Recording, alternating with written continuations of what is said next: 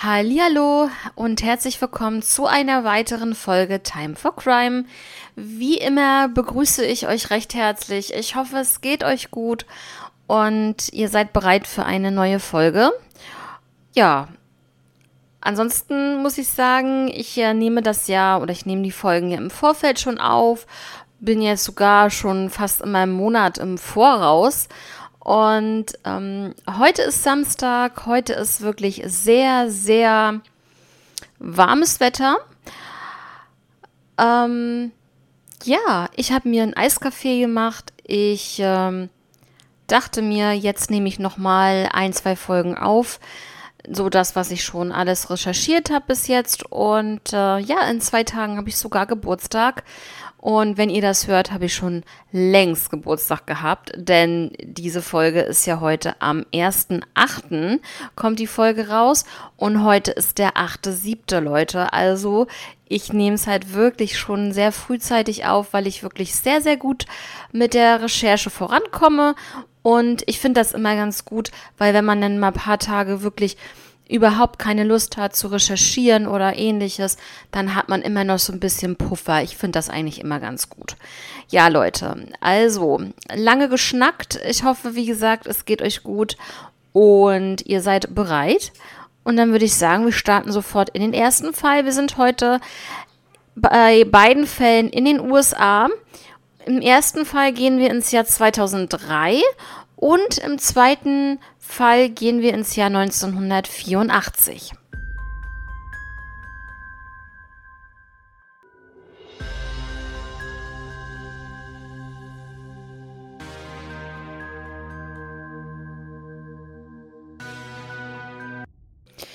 Ja, Leute, einmal noch kurz zum Geburtstag.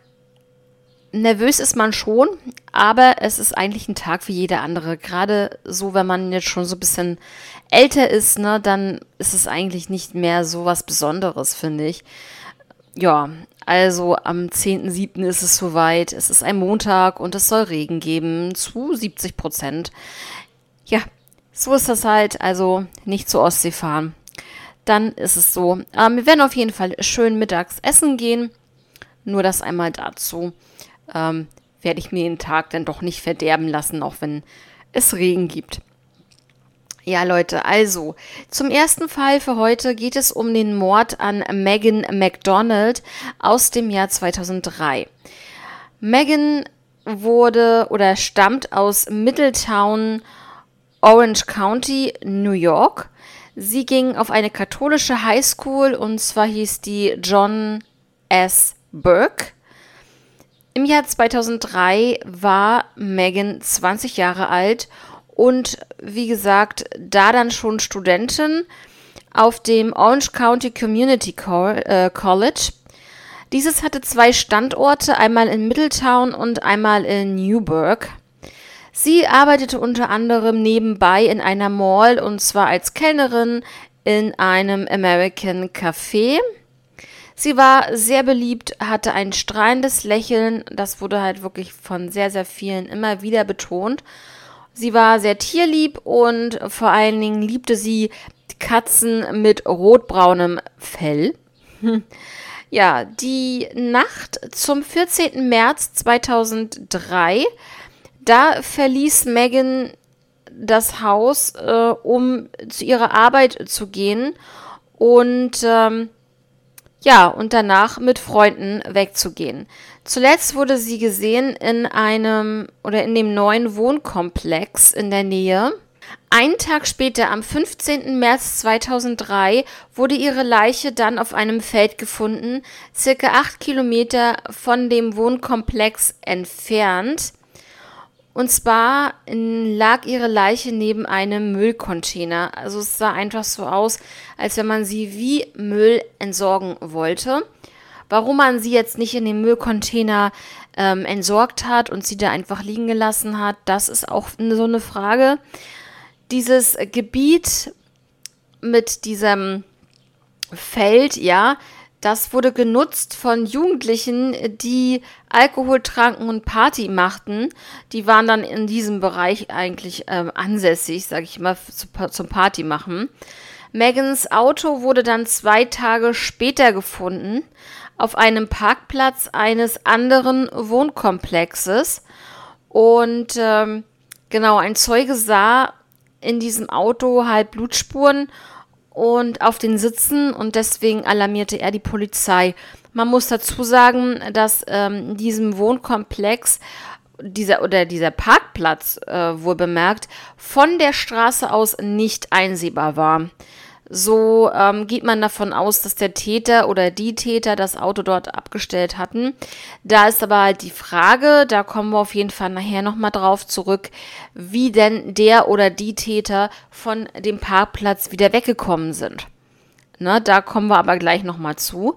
Die Todesursache von Megan war stumpfe Gewalteinwirkung und sie wurde halt, ähm, ja, man kann sagen, sie wurde zu Tode geprügelt. Aber sie wurde nicht sexuell missbraucht, das fand man dann auch heraus.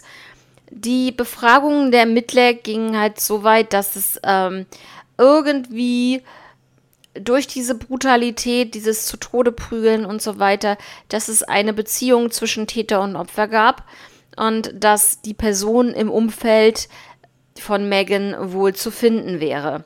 Das Motiv ist, kann halt vieles sein. Es kann eine Ablehnung gewesen sein, ein gebrochenes Herz.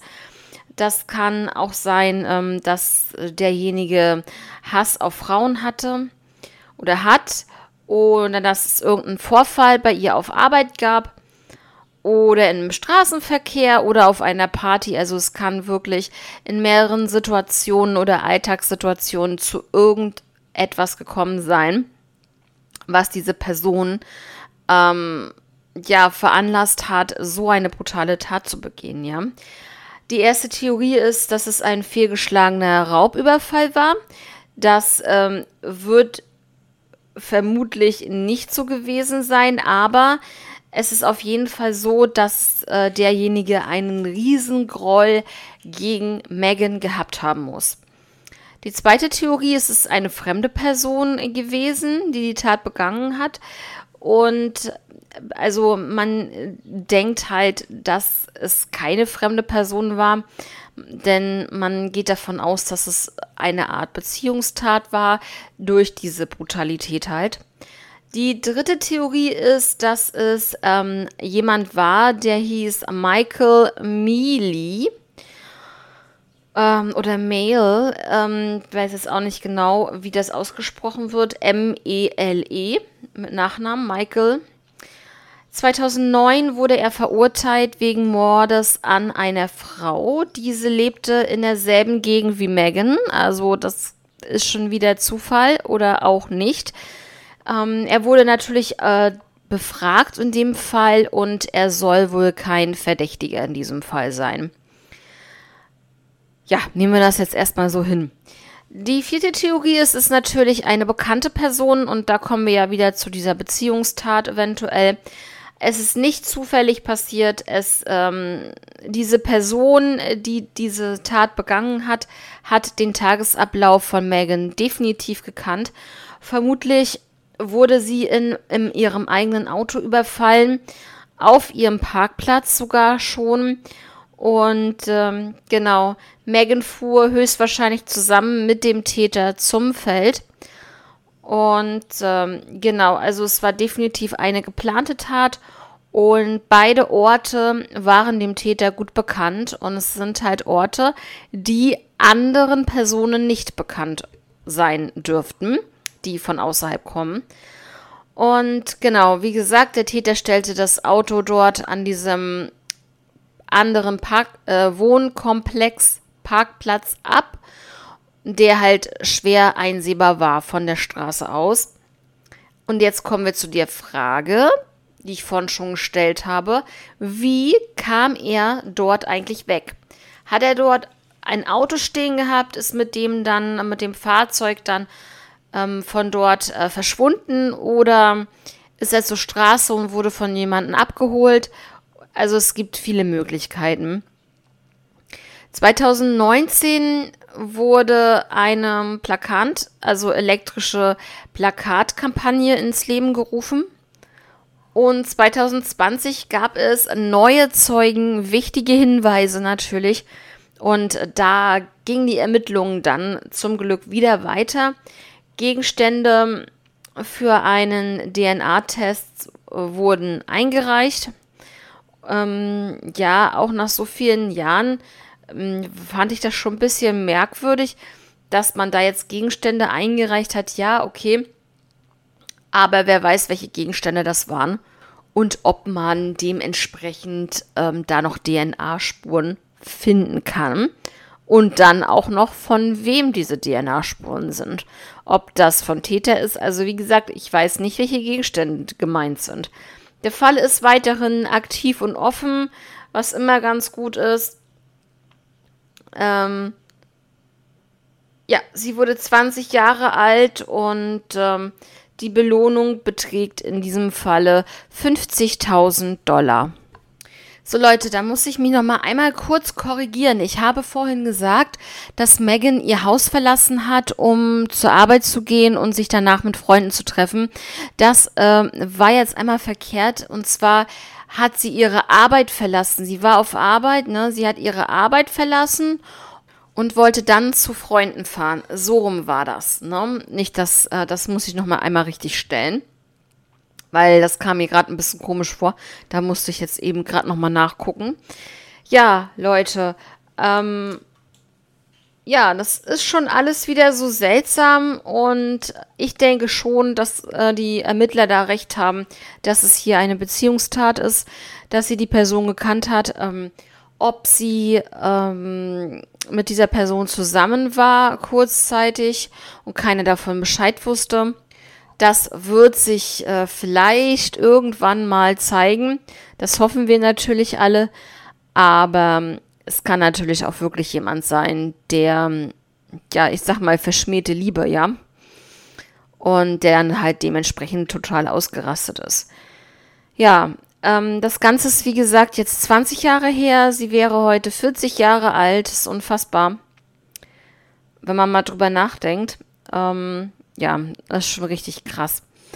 Ja, schreibt mir eure Gedanken dazu gerne mal. Würde mich sehr interessieren, was ihr darüber denkt, was mit Megan ähm, da passiert ist, beziehungsweise ähm, was ihr denkt, wer das gemacht haben könnte. Natürlich nicht die Person an sich, aber könnte es verschmähte Liebe gewesen sein, könnte es jemand sein, der vielleicht kurze Zeit mit ihr zusammen war und jetzt Rache üben wollte, weil sie Schluss gemacht hat oder oder oder vielleicht ein Arbeitskollege, der auf sie scharf war und sie hat das verneint, man weiß es nicht, ne?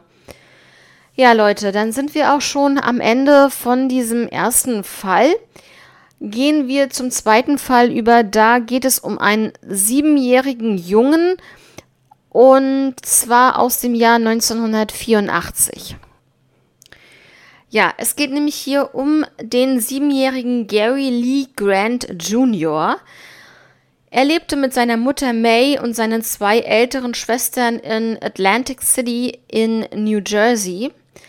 Seine Eltern waren seit einem Jahr getrennt. Der Vater war Polizist. Und ja, es geht hier um den 12. Januar 1984. Es war ein Donnerstag der war schulfrei, weil es eine Lehrerkonferenz gab. Und natürlich haben die Kinder sich alle gefreut und wollten draußen spielen und ähm, definitiv wollte das Gary auch. Er sagte seiner Mutter, er habe um 14.30 Uhr einen Termin. So, und dann fragte sie natürlich ihren Sohn Gary, was für ein Termin? Was meinst du? Und er antwortete, dass es ein Geheimnis wäre. Und ja, er hat dann halt mittags draußen gespielt mit seinen Freunden und er hat zur Mutter gesagt, er ähm, würde gegen 16 Uhr wieder zurück sein. 16.30 Uhr hatte sie das Abendessen schon fertig, machte sich aber Sorgen, weil er noch nicht nach Haus gekommen ist und ja, ging dann auf die Suche, hat dann auch seine Spielkameraden gefunden und gefragt, und die Mädels meinten, na, Gary ist doch 16.30 Uhr schon nach Hause gegangen. Der müsste doch eigentlich schon da sein. Aber war er nicht. 18 Uhr rief sie dann bei der Polizei an und um den Vater von Gary Bescheid zu sagen, dass er nicht mehr aufgetaucht ist, dass sie ihn gesucht hat und er verließ natürlich sofort die Arbeit und startete eine Suche nach seinem Sohn. Bis 2 Uhr nachts suchte er verzweifelt, aber man fand nichts. Am nächsten Morgen suchten sie natürlich dann auch mit der Polizei zusammen. Also der Vater durchsuchte, also er machte wirklich alles möglich, ja. Vater durchsuchte Gassen, Mülleimer, Müllcontainer, verlassene Häuser, die ganze Promenade. Er befragte Leute unter anderem aus einer Spielhalle. Und es gab Sichtungen vom frühen Freitagmorgen, die nicht wirklich bestätigt wurden oder werden konnten. Ungefähr zwei Blocks vom Haus der Familie entfernt war ein Lagerhaus. Und zwar haben dort sehr oft Kinder gespielt. Und der Besitzer, der meldete sich später. Er meinte nämlich, dass er Gary dort gesehen haben will, wie er ähm, da lang gegangen ist Richtung Lagerhalle. Ja, er ist nämlich gegen 16.30 Uhr, hat er ihn gesehen, ist er von der Lagerhalle losgefahren nach Hause und dabei hat er ihn dann halt gesehen. Zwei Tage später, naja, hat sich wohl auch Gedanken gemacht, ähm, warum jetzt der ähm, Kleine nicht mehr auffindbar ist und hat seine Lagerhalle komplett durchsucht, selbstständig. Und was soll ich euch sagen? Leider, leider hat er die Leiche von Gary gefunden, in, wirklich in dem Lagerhaus. Gary wurde ermordet, er wurde zu Tode geprügelt und in einem goldenen Teppich eingewickelt. Also es ist einfach für mich unfassbar gewesen, dass ein Siebenjähriger so brutal ermordet werden kann. Also von einem, definitiv von einem Monster. Das kann kein Mensch gewesen sein, das war einfach nur ein, ein Monster und das ist einfach unfassbar. Und ihr wisst, ne, ihr hört auch gerne True Crime und beschäftigt euch damit und also das ist wirklich echt das Schlimmste, was überhaupt passieren kann. Sowieso mit Kindern, ne? Aber dieses zu Tode prügeln, also wie kann man einfach, wie kann man nur? Also das ist für mich nicht im Kopf, Leute, ehrlich. Ähm, in der Nähe war ein kurzes schwarzes Rohr, Metallrohr gefunden worden und das höchstwahrscheinlich die Mordwaffe war. Kommen wir einmal zur Autopsie. Am gesamten Körper wurden aufgeplatzte Wunden und Hämatome gefunden und auch sehr, sehr viele Verletzungen am Kopf. Die Todesursache war aber Ersticken. Also das auch noch. Also ja, ich kann dazu fast gar nichts sagen. Ne? Also der Fall hat mich echt mitgenommen, als ich das recherchiert habe. Ich kannte ihn wirklich noch nicht. Ähm, ja, ein Kind sagte aus, es habe Gary mit Carl Mason an einer Schule gesehen. Ähm, zu Carl Mason ist zu sagen, er war zu dem damaligen Zeitpunkt zwölf Jahre alt. Er war ähm, ja ein entwicklungsgestörter Junge und auch wenn er fünf Jahre älter war als Gary, war er aber kleiner als er und hat auch weniger gewogen. Ne? Und beide waren aber gute Freunde, also sie kannten sich, sie waren gute Freunde, haben öfter miteinander gespielt. Aber Garys Mutter fand es nicht gut, dass die beiden sich getroffen haben. Also die hatte wohl wahrscheinlich ähm, schon so ein bisschen ein komisches Gefühl bei dem ähm, Karl. Dann wurde natürlich Karl befragt und er meinte, er hätte Gary zuletzt am Mittwoch gesehen, also einen Tag ähm, bevor er verschwand. Ne? Und am Donnerstag hätten sie sich verabredet, aber da wäre Gary nicht aufgetaucht zur Verabredung. Was aber hier sehr, sehr kurios ist, ist, dass Garys Schwestern aber gesehen haben, wie die beiden sich am Donnerstag äh, unterhalten haben und sich wirklich getroffen haben. Also die haben das bestätigt, dass eigentlich Gary und Karl sich wirklich getroffen haben am Donnerstag. Und gegen 0 Uhr, es war Sonntag, äh, 0 Uhr, da traf Karl mit seiner Oma bei der Polizei ein. Was jetzt kommt, finde ich wirklich erschütternd, muss ich euch ehrlich sagen. Polizeiarbeit vernünftig dahin. Ganz ehrlich, ist meine Meinung.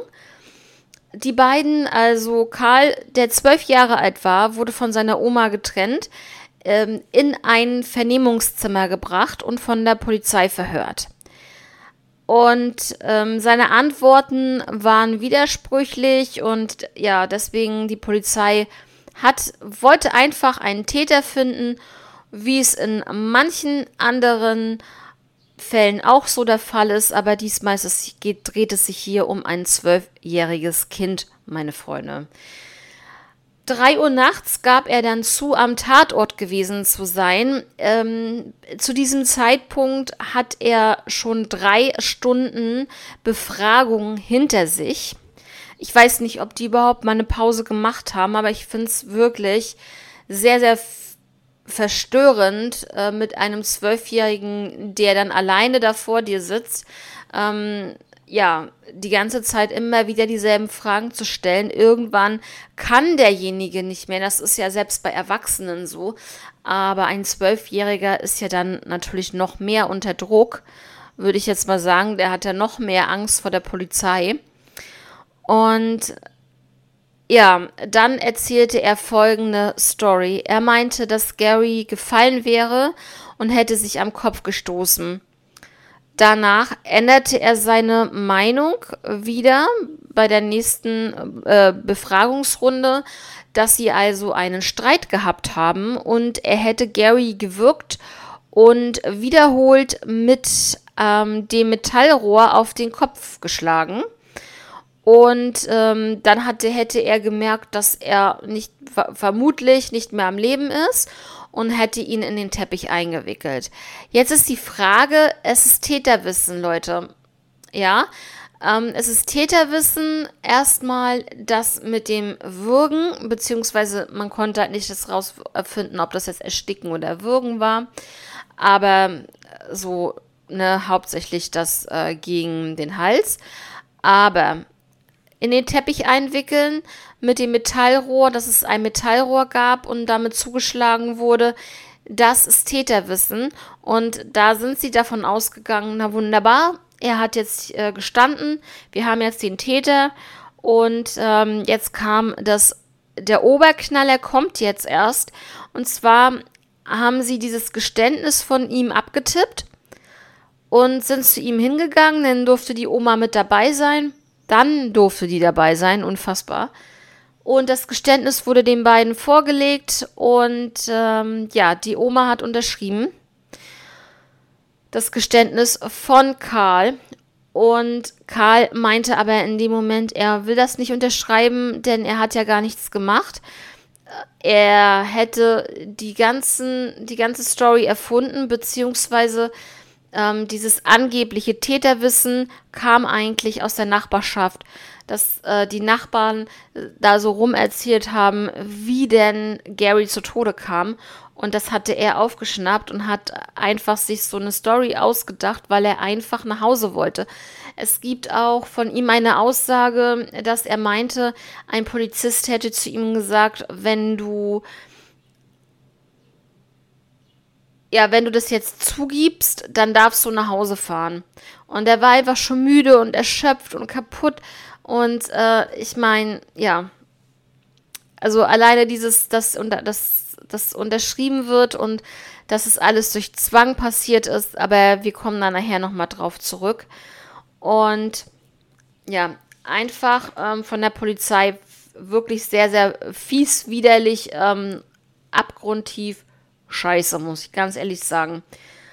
Es gab dann eine Anklage wegen Mordes und er kam erstmal in eine Jugendstrafanstalt. Die Ermittler sagten ihm, genau das hatte ich ja schon gesagt, ähm, wenn er gesteht, dann würde, würde man ihn gehen lassen. Ne, das dazu nochmal. Dann war Sonntag, der 15. Januar 1984 und Karl hat sich dann ähm, einem Lügendetektor-Test unterzogen und sogar einen zweiten und hat da die Wahrheit gesagt. Hat dann aber auch wirklich seine Story geändert und die Wahrheit gesagt, dass er überhaupt nichts damit zu tun hat und dass er ihn einfach nicht getötet hat.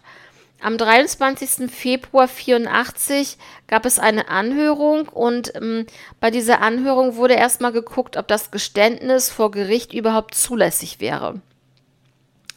Und daraufhin wurde die Anklage gegen Karl dann äh, fallen gelassen. Zwei Jahre später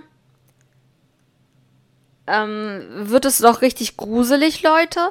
Da malte nämlich jemand eine Nachricht um 3 Uhr nachts auf die Seite des Streifenwagens, eines Streifenwagens in Atlantic City. Und zwar wurde darauf geschrieben, auf diesen Streifenwagen, Gary Grant ist tot, ich lebe. Ein anderer wird am 12. Januar 86 sterben, wenn alles gut geht.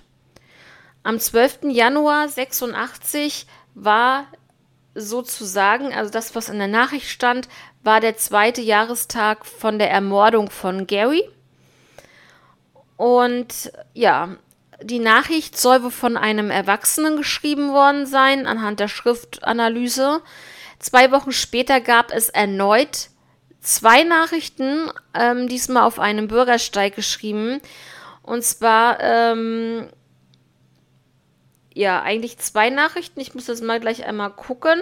Auf jeden Fall stand da, Gary Grant Jr. lebt. Ich habe ihn immer noch getötet. Sohn eines Schweineoffiziers. Payback ist ein Motherfucker. So, das war auf jeden Fall ähm, auf diesem Bürgersteig stand das.